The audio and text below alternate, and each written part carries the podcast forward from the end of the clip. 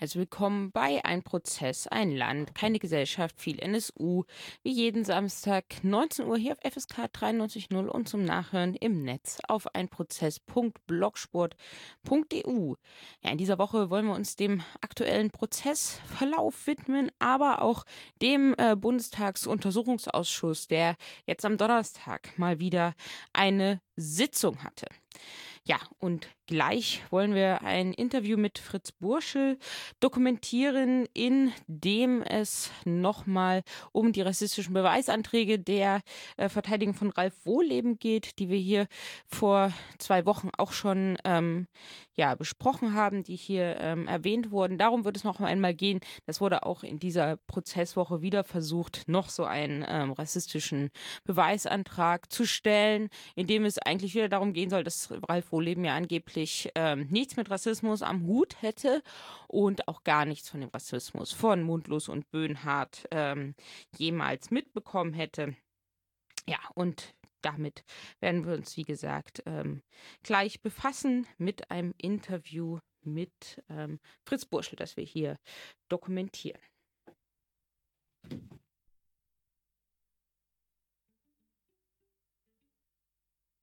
Vergangene Woche waren wieder Verhandlungstage im NSU-Prozess.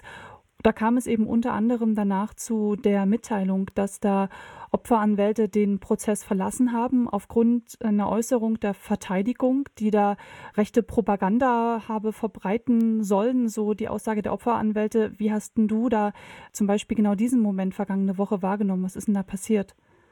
Ja, also äh, das ist nicht das erste Mal und es geht um die Verteidigung des Angeklagten Ralf Wohlleben, äh, der der Beihilfe zum neunfachen Mord angeklagt ist, äh, weil er die Tatwaffe bei den Morden, bei den rassistischen Morden des NSU besorgt haben soll und auch bezahlt haben soll, ähm, beziehungsweise den Auftrag dazu gegeben haben soll.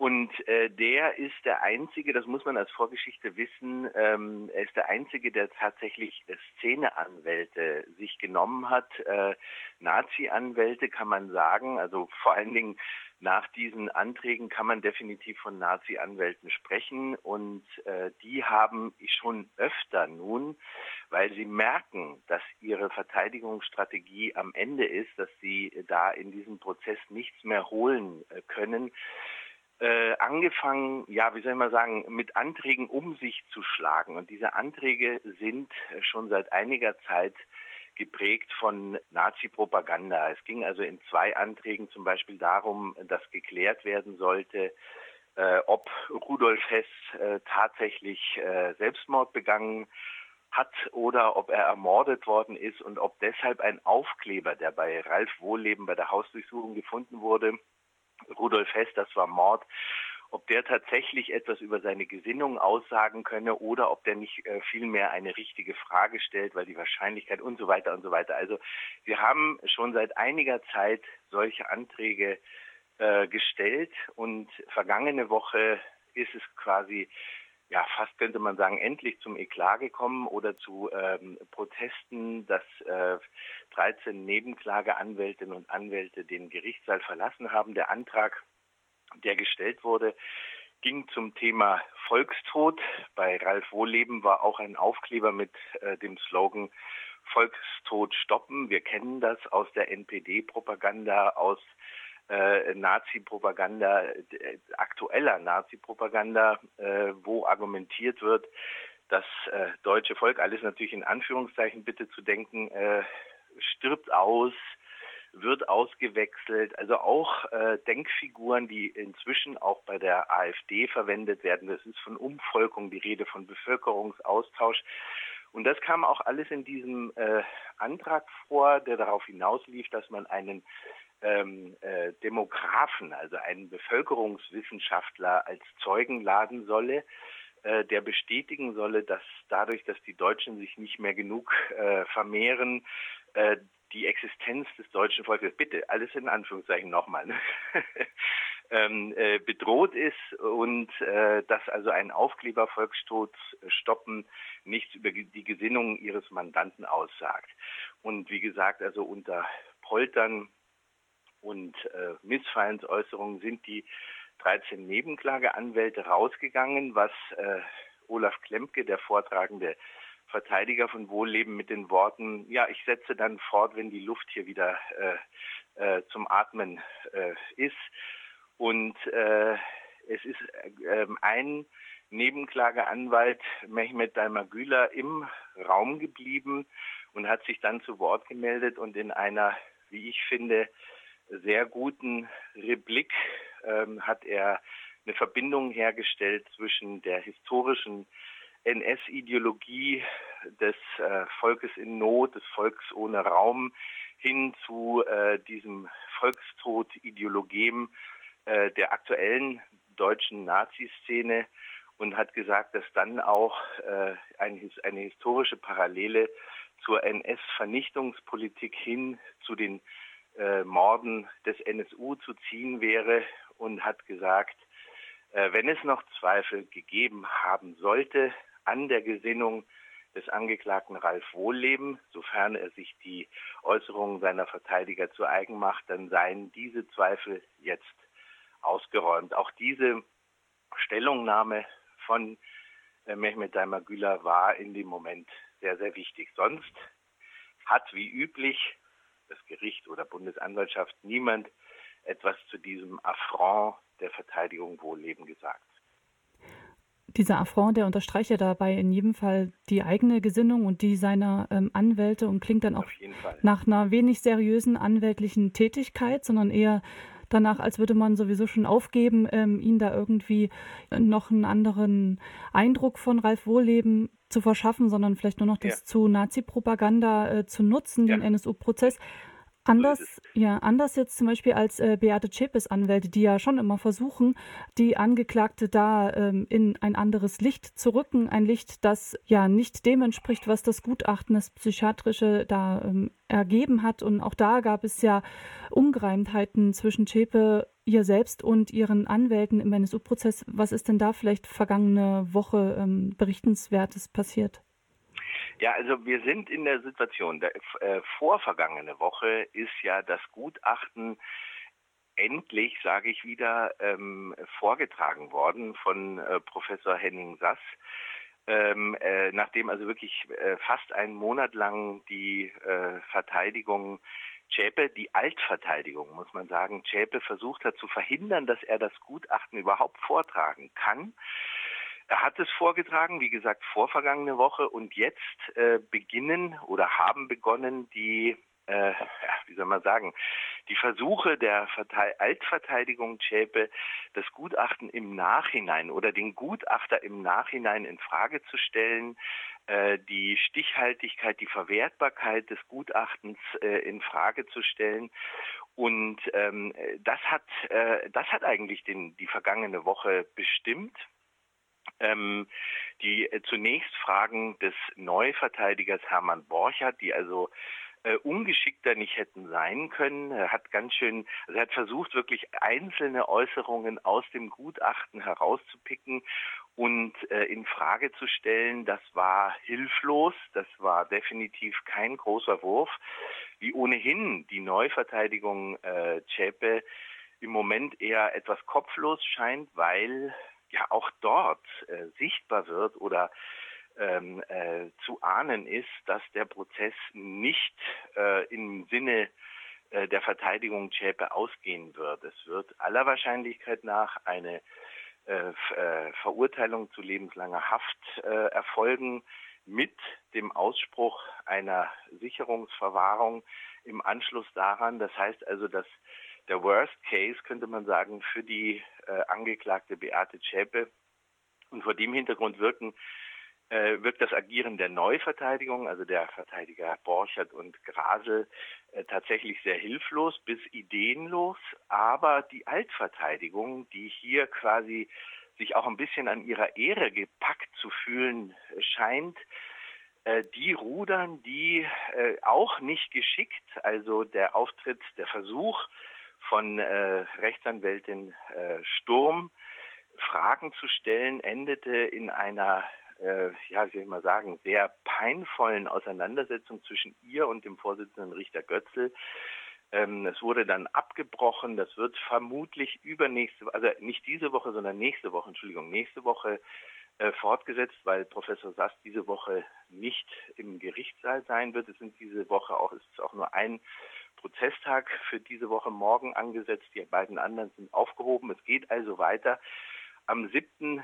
Äh, mit der Befragung von Henning Sass. Und ich muss sagen, der Mann, so arrogant er rüberkommt, äh, ist offensichtlich in seiner Eindeutigkeit nicht zu erschüttern. Er hat eindeutig festgestellt, dass äh, Frau Zschäpe verantwortlich ist, dass sie durchaus nicht das äh, kleine Haschall ist, als dass sie sich darzustellen versucht hat, äh, diejenige, die abhängig war von den beiden Männern, die selbst willenlos mehr oder weniger und entsetzt, wie sie behauptet, von den Morden, äh, diese Jahre mit den beiden äh, Mördern verbracht hat und so weiter. Er hat herausgearbeitet und zwar aus der Beobachtung der Angeklagten in der Hauptverhandlung und aus dem Aktenbestand, dass sie durchaus dominant ist, dass sie sich durchaus nicht äh, dominieren lässt von anderen, dass sie selbstbewusst ist und so weiter und so weiter. Und daraus folgert er,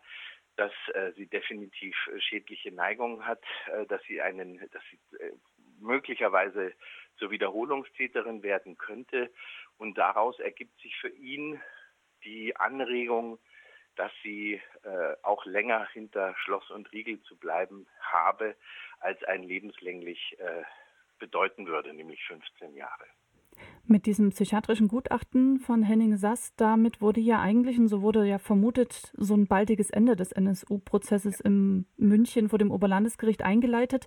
Nun allerdings hat wohl, so wird berichtet gerade, äh, Richter Manfred Götzel so nachgehakt, ob man denn nicht äh, bis Januar 2018 schon mal so Verhandlungstermine ansetzen könnte, höchst vorsorglich.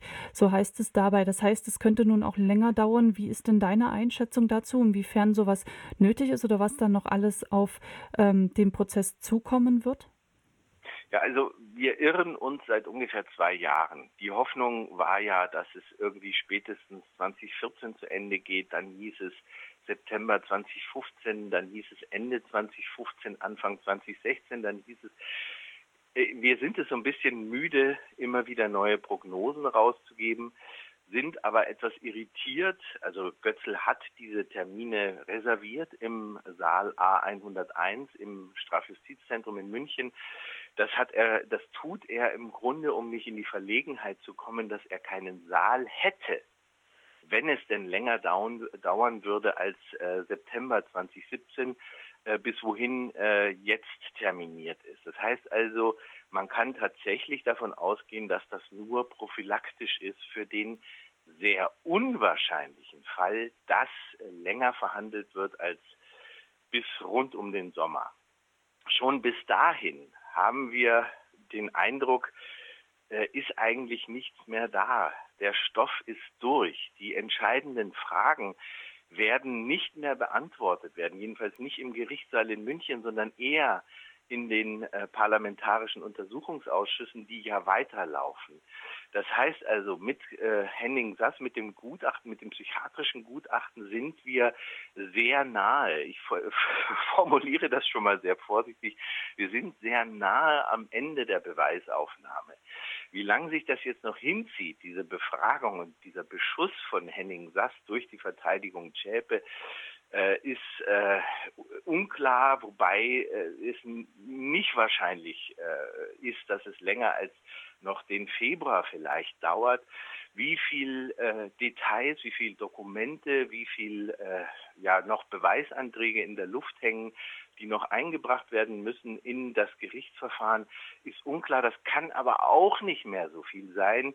Das heißt also, vielleicht kommen wir doch im März, Anfang März vielleicht, zum Ende der Beweisaufnahme. Dann kämen nach einer bestimmten Pause möglicherweise die Plädoyers, von denen wir nicht wissen, wie viele es sein werden. Wir müssen bedenken, es gibt äh, die Bundesanwaltschaft, die wird sicher nur eins halten. Es gibt äh, 13 Verteidigerinnen und Verteidiger.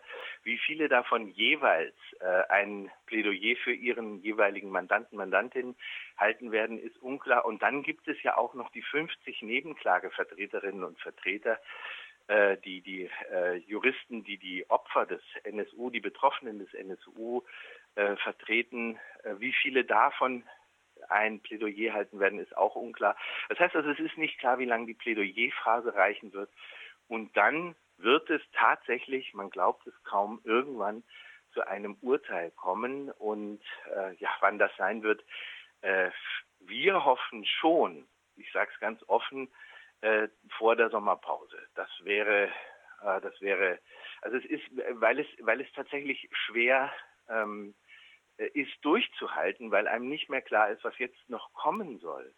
Ähm, der Prozess wird auf jeden Fall ein unbefriedigendes Ende haben, weil, wie ich schon gesagt habe, von den offenen Fragen von Anfang des Prozesses ist so gut wie keine erschöpfend oder befriedigend beantwortet. Das heißt, ähm, es ist so ein bisschen die Frage, was das nun noch alles soll, wo wir doch eh wissen, wir werden die, unsere Antworten dort nicht bekommen. Eigentlich müsste unsere Aufmerksamkeit schwenken auf die äh, Untersuchungsausschüsse, da mehr reingehen. Wir haben das erlebt an dem Tag, als Beate Zschäpe das erste Mal selbst gesprochen hat. Ich, ich weiß nicht, ob ich das hier auf Korax schon mal erzählt habe. Äh, an dem Tag, als sie selbst gesprochen hat, war die gesamte Aufmerksamkeit der Medien auf ihr. Wie hat sie gesprochen? Wie hat sie ihre Stimme angehört? Hat sie hastig gesprochen? Hat sie ruhig gesprochen? War sie gefasst? War sie aufgeregt? Was für einen Klang hat ihre Stimme? Welchen Gesichtsausdruck und so weiter? Jeder Aspekt von dieser einminütigen Einlassung der Angeklagten wurde hoch und runter äh, beschrieben. Am selben Tag ist im Bundestagsuntersuchungsausschuss äh, der berühmte, möchte ich fast schon sagen, Referatsleiter aus dem Bundesamt für Verfassungsschutz, Lothar Lingen, äh, vernommen worden, der verantwortlich ist für die Vernichtung, die erste große Vernichtungsaktion von Akten äh, mit NSU-Zusammenhang am 11.11.2011. Äh, dieser Mann wurde konfrontiert mit seiner Aussage damals, dass er die Akten willentlich hat aussuchen lassen, zusammensuchen lassen, willentlich und mit, äh, mit voller Absicht hat vernichten lassen, um äh, bohrende Fragen einer zweifelnden Öffentlichkeit äh, vorwegzunehmen, quasi zu sagen, eine Akte, die weg ist, zu der können auch keine Fragen mehr gestellt werden. Also wo ein hochrangiger ähm, Verfassungsschutzmitarbeiter zugegeben hat, dass er vertuscht hat, ganz äh, gezielt vertuscht hat, das ist völlig untergegangen. Das stand, glaube ich, in der Welt, weil Dirk Labs, einer der wichtigen äh, äh, Investigativjournalisten im Zusammenhang des NSU dort geschrieben hat. Aber ansonsten ist das mehr oder weniger unten durchgerutscht. Und vor dem Hintergrund, diese, worum es mir geht, ist diese Unverhältnismäßigkeit von Aufmerksamkeit für einen Gerichtsprozess, von dem im Grunde nicht mehr viel zu erwarten ist und auf der anderen Seite zum Teil sehr stringente Aufklärungsarbeit in den ja inzwischen zwölf Untersuchungsausschüssen auf Bundes- und Landesebenen, äh, das äh, ja eigentlich müsste das jetzt ein Schwenk, müsste es da einen Schwenk hingeben. Hm. Jetzt wird wahrscheinlich erstmal noch das Urteil abzuwarten sein äh, gegenüber Beate Zschäpe und den ja. Nebenangeklagten. Da gibt es nochmal ganz viel Medienaufmerksamkeit. Und dann könnte es ja auch schon wieder mit der Aufmerksamkeit so ein bisschen vorbei sein, wenn der Prozess, der ja immer so im Fokus überhaupt der Medienberichterstattung war, äh, dann vorbei ist. Ist auch die Frage, ob es überhaupt äh, der NSU noch thematisch so richtig in ähm, ja, die breite Berichterstattung schafft. Du sprichst da aber von offenen Fragen, die noch geklärt werden müssten, die im Prozess nicht mehr geklärt werden können, aber vielleicht in den Untersuchungsausschüssen. Kannst du vielleicht abschließend nochmal ähm, diese Fragen benennen, die du dann eigentlich, ähm, was du ein einforderst von auch den Untersuchungsausschüssen, da ähm, Aufklärung zu schaffen? Ja. Also ich glaube, es war im Oktober vergangenen Jahres, ich bin mir jetzt nicht mehr so äh, terminlich nicht mehr so genau äh, sicher, wo die Nebenklagevertreterinnen und Vertreter ihre Fragen an Beate Zschäpe gestellt haben. Das waren ungefähr 300 Fragen. Das war ein ganz großer Tag im Prozess, muss ich wirklich sagen weil äh, Nebenklagevertreterinnen und Vertreter dort sehr dezidiert die Fragen gestellt haben, die A, die Ermittlungsbehörden und B, das Gericht hätte stellen müssen. Äh, also die ganzen wirklich sehr detaillierten Fragen zu, wie wurden die Leute ausgewählt, wer war an, der, an den Taten beteiligt, wer waren Helfer vor Ort in den jeweiligen Tatorten. Dazu wissen wir so gut wie nichts. Wer hat die Bombe gebaut? Ähm, äh, äh, welche Strategien äh, steckten hinter diesem, also welche auch ideologischen äh, Geschichten steckten hinter der Mordserie. Das kann nicht so gewesen sein, wie Beate Zschäpe versucht hat, uns das zu schildern, dass sie da so reingeraten sind, dann mal damit angefangen haben, dann gesagt haben, wir haben unser Leben eh verkackt. Das kommt äh, in Anführungszeichen, das kommt ein paar Mal in ihrer Aussage vor. Das sind alles Detailfragen, die eigentlich, ich fand den Tag peinlich fürs Gericht auch, weil das waren alles Fragen, die eigentlich das Gericht, mindestens aber die Ermittlungsbehörden hätten stellen müssen. Aber auch die großen Fragenkomplexe ähm, zu Andreas Temme, dem Verfassungsschutz, hessischen Verfassungsschutzmitarbeiter, der am Tatort bei der Ermordung von Halit Yozgat am 6. April 2006 in Kassel anwesend gewesen ist. Wir wissen bis heute nicht, was da passiert ist, was, wie es, wie, wie groß der Zufall gewesen sein soll, dass sich dort ein Verfassungsschutzmitarbeiter aufgehalten hat, welche Rolle er da gespielt hat, was er wusste. Wir wissen es bis heute nicht. Wir wissen nicht genau, nein, wir wissen überhaupt nicht, was in Heilbronn geschehen ist. Bei der Ermordung von äh, äh, Michelle Kiesewetter, der Polizistin, und äh, der lebensgefährlichen, des, dem lebensgefährlichen Anschlag auch auf ihren Kollegen Martin Arnold. Ähm, es ist unklar, welche Rolle der Ku Klux Klan gespielt hat. Es war ja der, äh, wie soll ich mal sagen, der Schichtleiter von äh, Michel Kiesewetter war ja zeitweise Mitglied des Ku Klux Klans in, äh, äh, gewesen in Baden-Württemberg. Äh, wir wissen es nicht. Wir haben keine Ahnung, was da passiert ist. Und wir wissen letztlich auch nicht, welche Rolle Beate Zschäpe tatsächlich gespielt hat. Also die Indizien sprechen ja alle äh, gegen ihre Aussage, dass sie eigentlich nur eben eine harmlose, ein harmloses Opfer, selber Opfer gewesen sei. Das sind die großen Fragen, mit denen wir in diesem Prozess gestartet sind. Die Fragen auch, wo kam das Geld her? Das Geld, was aus den Banküberfällen äh, kann nicht ausgereicht haben. Wo haben Sie noch Geld herbekommen? Äh, wie haben Sie gelebt? Warum sind Sie ähm, im äh, 2007 äh, in ein besseres Wohnviertel in Zwickau gezogen? Wie haben Sie das finanziert? Warum gibt es äh, 2001 bis 2003 eine auffällige Lücke in den Morden, in der Mordserie? Äh, alles Fragen, die am Anfang des Prozesses gestellt worden sind, auch öffentlich in Zeitungsartikeln und so weiter, die bis heute unbeantwortet sind. Äh, und es, wir haben keine Hoffnung, dass das noch irgendwie in dem ähm, Verfahren in München äh, zur Sprache bzw. zur Aufklärung kommen wird. Insofern, das sind die Fragen, äh, von denen ich glaube, da, da brauchen wir nicht mehr zu warten. Das ist durch.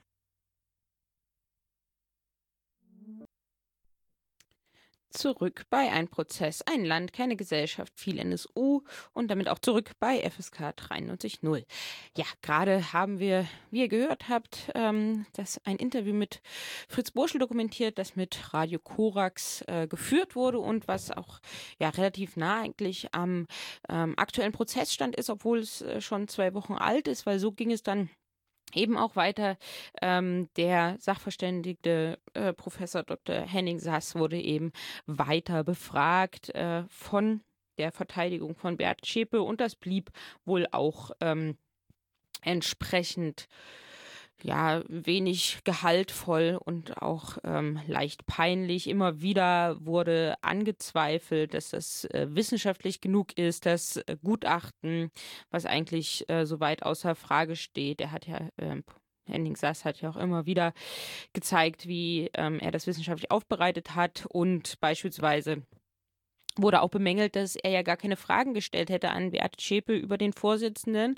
Aber gleichzeitig hat Beate Schäpe schon von Anfang an angekündigt, dass sie keine Fragen von äh, dem Sachverständigen beantworten wird. Es ist also etwas merkwürdig und gleichzeitig hat der Gutachter auch deutlich gesagt, die ja schriftlich äh, verfassten und dann vorgetragenen, also von den Anwälten ähm, vorgetragenen Antworten, die würden ihm sowieso nichts äh, nützen für dieses Gutachten. Und ja, ähnliche Fragen mehr. Es wurde dann ähm, auch noch zitiert aus einem Gutachten von einem ähm, Psychiater, wohl der äh, Beate Schäpe untersucht hat, als sie besonders viel Streit mit ihrer Altverteidigung hatte, als sie die ähm, abgelehnt hat. Und ja, auch das wurde von den neuen Verteidiger, Verteidigern äh, von Beate Schäpe eben zitiert, obwohl das bisher eigentlich ähm, sozusagen Rücksicht auf Persönlichkeitsrecht von Beate Schäpe nicht im Prozess eine Rolle gespielt hat, dieses Gutachten. Aber da steht eigentlich relativ deutlich drin, dass sie sehr starke Kontrolle Kontrolle hatte über ihre ähm, Anwälte oder beziehungsweise versucht hat, da Kontrolle eben entsprechend zu bekommen und da auch sehr ihren eigenen Kopf hat, sich ja dann die neuen Verteidiger gesucht hat. Und aus diesem Gutachten wurde dann zitiert. Es wurde dann auch eben den Prozessbeteiligten vorgelegt. Ja, und im Grunde auch das scheint ja eher ähm, schlecht zu sein, wenn eigentlich die Aussage von Bert Schäpe ist, sie wäre da den beiden Uwes ausgeliefert gewesen, willen, willenlos und hätte da, ähm, wäre immer unterdrückt worden und äh, hatte da keine Chance. Und dann äh, wird von der Verteidigung ein Gutachten hervorgeholt, was eigentlich auch das Gegenteil sagt. Das also das eine. Und gleichzeitig außerhalb der Hauptverhandlung gab es dann am Donnerstag noch die Meldung, dass ähm, Grasel, einer der neuen Verteidiger von Beate Zschäpe, ja beantragt hat, dass es noch einen weiteren Gutachter gibt und mit diesem Gutachter würde sich dann Beate Schäbe eventuell auch ähm, hinsetzen. Das hat sie ja bei Henning Sass ähm, verweigert, mit ihm zu kooperieren und eigentlich werden diese Gutachten auch von Gutachtern eben erstellt in ähm, Nachgesprächen mit den zu begutachtenden Menschen. Das hat sie ja verweigert, aber jetzt steht im Raum, dass es vielleicht noch einen weiteren Gutachter gibt, der sie dann im Gefängnis besuchen kann, ähm, mit dem das vielleicht etwas wird. Gleichzeitig äh, steht auch noch ein Antrag im Raum, ob ähm, eine äh, Gefängniswärterin dort im Prozess aussagt, dass sich Beate Zschäpe ganz tadellos äh, im Gefängnis geführt hat, aber auch darauf hat Henning Sass schon eine Antwort formuliert, nämlich dass sie sich ja wahrscheinlich einfach im Untergrund äh, oder im sogenannten Untergrund ja eine Fassade zugelegt hat, in der sich einfach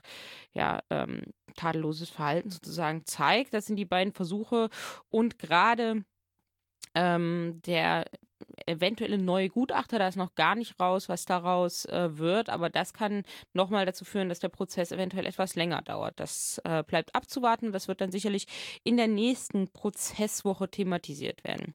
Ansonsten noch einmal interessant äh, für Hamburg. Die Hetendorfer Tagungswoche war noch einmal Thema da beim Prozess. Dort soll ja Beate Zschäpe zu Gast gewesen sein. Die Hetendorfer Tagungswoche war unter anderem initiiert von Jürgen Rieger, hat in der Nähe von Hamburg ähm, stattgefunden gab es unter anderem ja so Schulungen und dort war Beate Zschäpe eben ähm, ja so heißt es, ohne die beiden Uwes, ohne Uwe Mundlos, ohne Uwe Böhnhardt. Und da war ein Verfassungsschützer aus Hamburg ähm, geladen. Der konnte sich aber an gar nichts mehr erinnern. Das war also gar nicht ähm, hilfreich. Genau, das war die letzte Prozesswoche. Und es bleibt, wie gesagt, abzuwarten, wie mit dem neuen Gutachter da verfahren wird.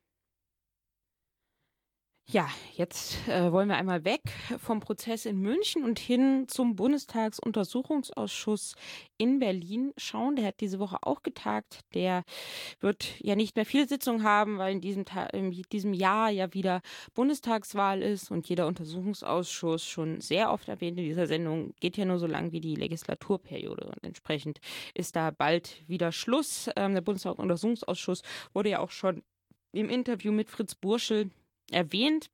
Und da eben auch der Umgang mit dem Verfassungsschutz und die Befragung von äh, Lothar Lingen.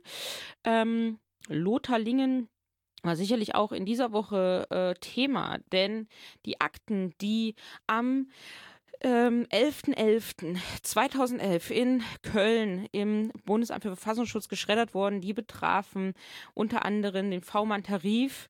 Das ist Michael See, auch der wurde in dieser Sendung ja schon mehrfach erwähnt. Michael See aus Thüringen ist ähm, V-Mann geworden beim Bundesamt für Verfassungsschutz. Er war ein sehr umtriebiger Neonazi im letzten Jahr wurde nochmal ähm, zum Beispiel nachrecherchiert, dass er ja einen Vater und einen Sohn mit ähm, ja, zusammengeschlagen hat, bis kurz äh, vor dem Punkt, wenn nicht schnell Rettung gekommen wäre, was zum Glück der Fall war, die beiden äh, gestorben wären. Das wurde nochmal ja, nachvollzogen.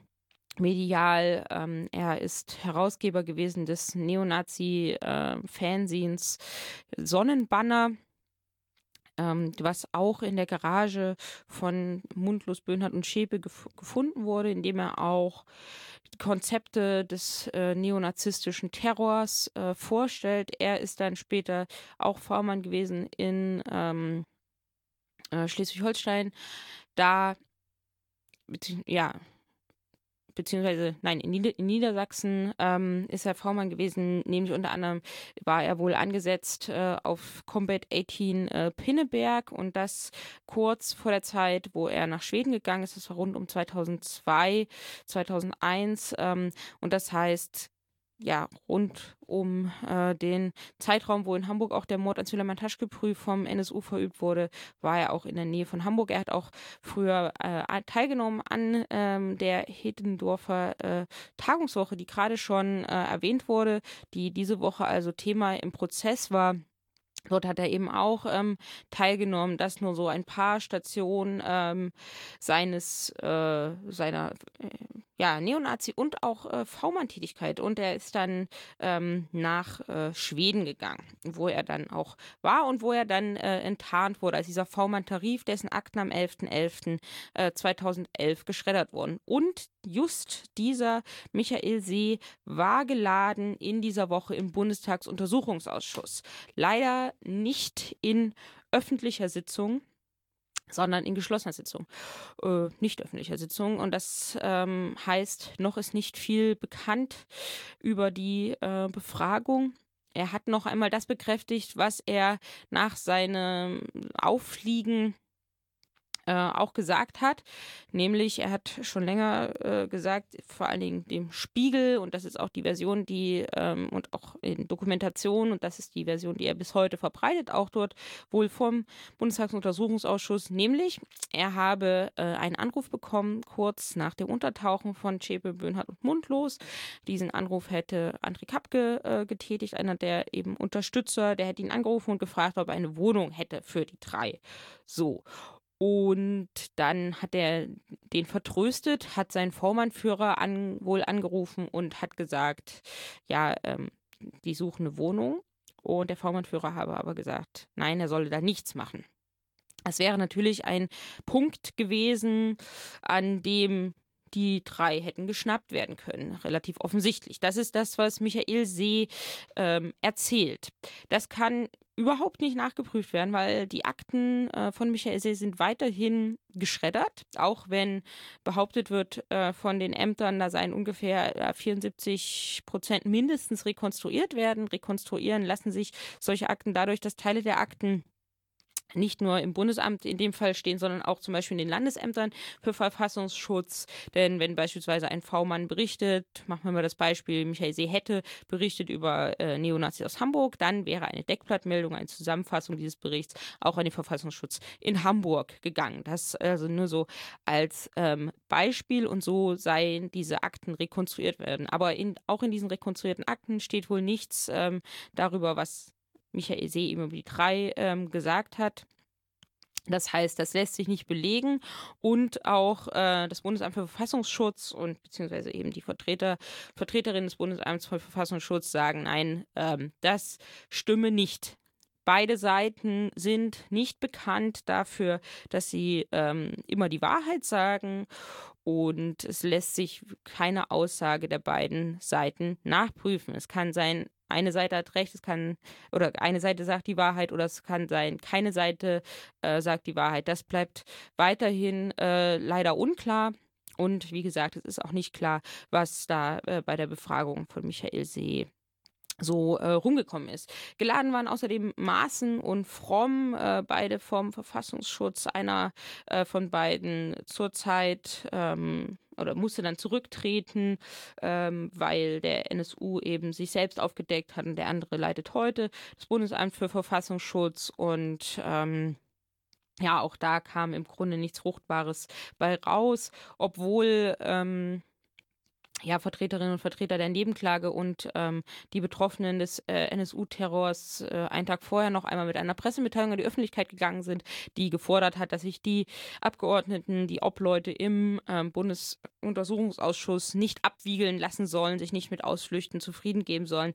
Aber das mussten sie eben dann doch tun, so wie auch im sächsischen Untersuchungsausschuss, wo Maaßen ähm, ein, zwei Wochen vorher befragt wurde. Also die winden sich da ähm, weiterhin heraus und es bleiben eben nicht mehr viele Sitzungen des ähm, Bundestagsuntersuchungsausschuss äh, übrig. Gleichzeitig sind auch dort kleinere Ergebnisse eben geliefert worden, das, was Fritz Bursche in dem Interview ähm, erwähnt hat. Aber äh, auch Hessen war dort noch einmal Thema. Der Hessische Untersuchungsausschuss, haben wir auch schon in dieser Sendung besprochen, leistet nicht immer die tollste Arbeit. Da wurde dann eben im Bundestag ähm, noch einmal ein wenig nachgefragt mit dem Ergebnis. Andreas Temmer hat wahrscheinlich mehr als einen rechten V-Mann geführt. Auch das war in dieser Sendung schon Thema und das wurde eben im Bundestagsuntersuchungsausschuss auch noch einmal ein wenig ähm, angetippt. Von Aufarbeitung kann da leider nicht äh, die Rede sein.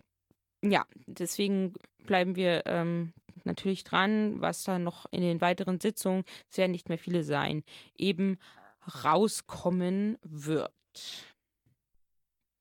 Ja, dann letztes Mal zurück bei ein Prozess, ein Land, keine Gesellschaft, viel NSU.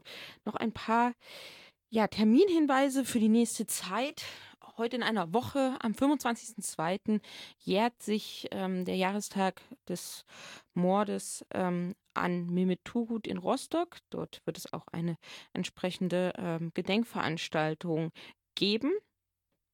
Das also am 25.02. Nächsten, nächste Woche Samstag. Von Hamburg aus ist das ja nicht allzu weit, dort äh, vorbeizuschauen.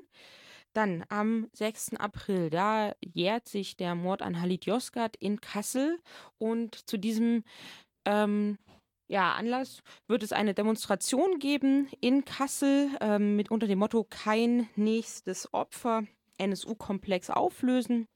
6.4. in Kassel und ja, wie die letzten Male schon darauf hingewiesen, 17. bis 21. Mai das äh, Tribunal auch unter dem Motto NSU-Komplex auflösen in Köln. Ja, das sind die Termine, die kann man sich schon einmal in den Kalender schreiben. Und wir hören uns in der nächsten Woche wieder bei Ein Prozess, ein Land, keine Gesellschaft, viel NSU. Bis dahin.